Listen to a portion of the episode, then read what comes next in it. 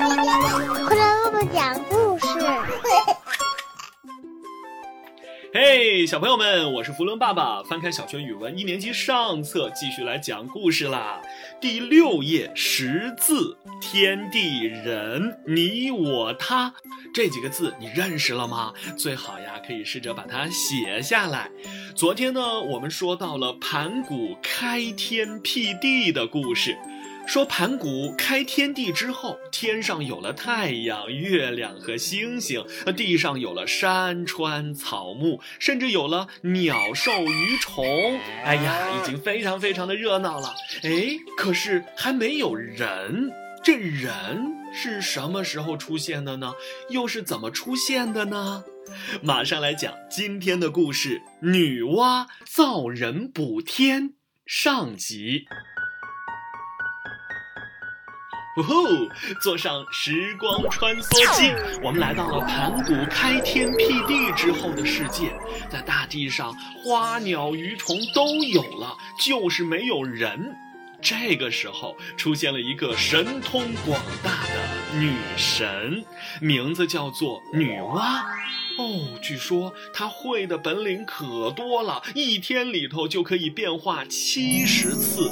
可是，再有本领又怎么样？再会变化又怎么样？这么大的世界，只有他一个人。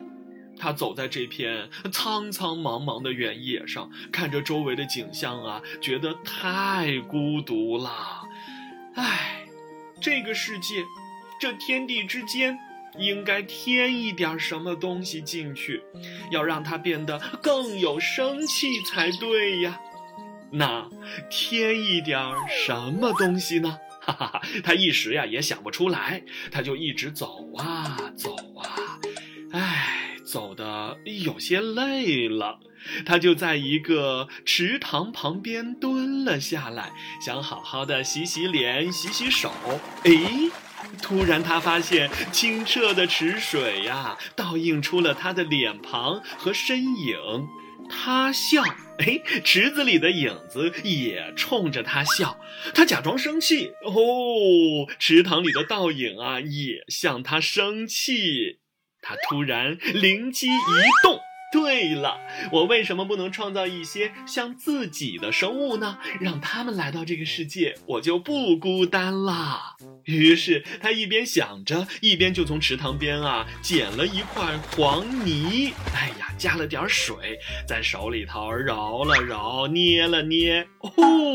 一个小人儿就出来了，他把这个小东西放在地面上，奇迹发生了。这个泥捏的小家伙刚一接触到地面，马上就有了生命，活了，而且一开口就喊“妈妈，妈妈，妈妈”。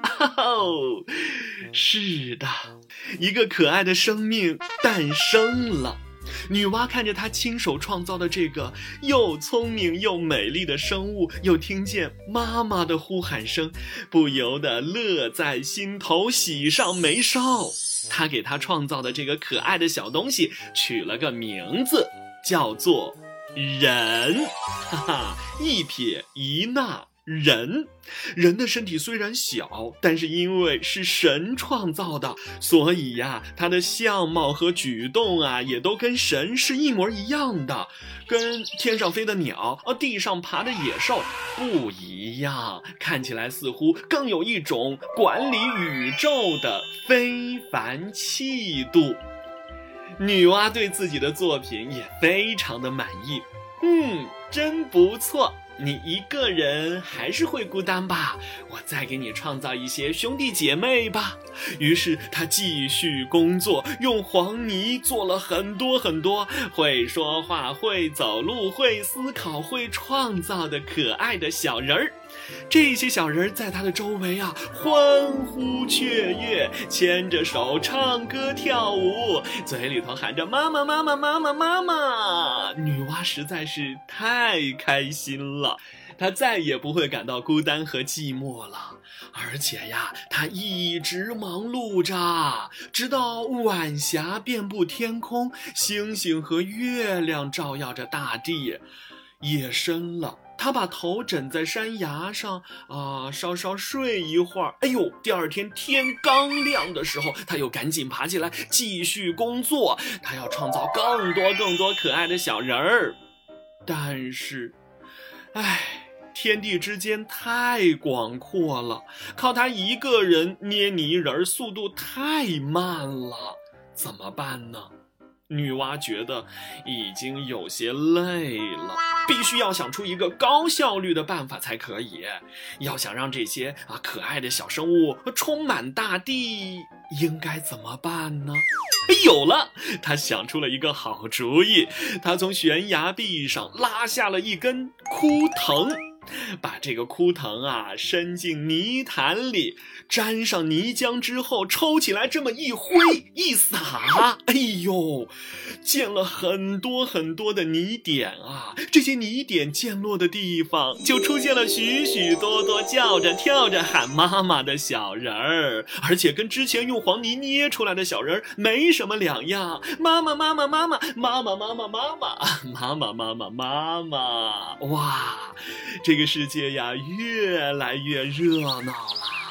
哎呀，用这种方法来工作，果然又省事儿又简单。藤条这么一挥，就有许许多多新的人出现了。没过多久，天地之间就布满了小人。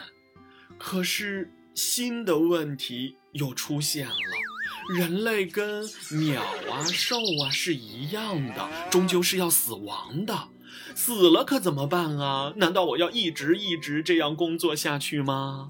哎，还得想一个办法，怎样才能让人类在这个大地上长久的生活下去呢？可不能死一批再创造一批，太麻烦了。呼，有了！把这些小人要分出男女两种性别，然后男人和女人结合在一起，让他们自己去创造后代，而且要担负起生儿育女的责任。就是这样，人类啊就世世代代的繁衍了下来，而且越来越多。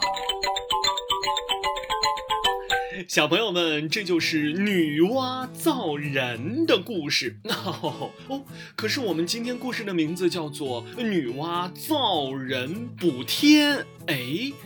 补天？难道是天空漏了一个洞，需要补吗？哈 哈，这女娲又是怎么补的呢？还有我们的人，难道真的是女娲造出来的吗？用黄泥巴捏出来的啊？这么一甩，甩出来的吗？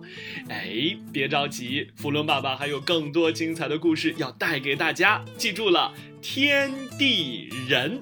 女娲补天造人，下集再见。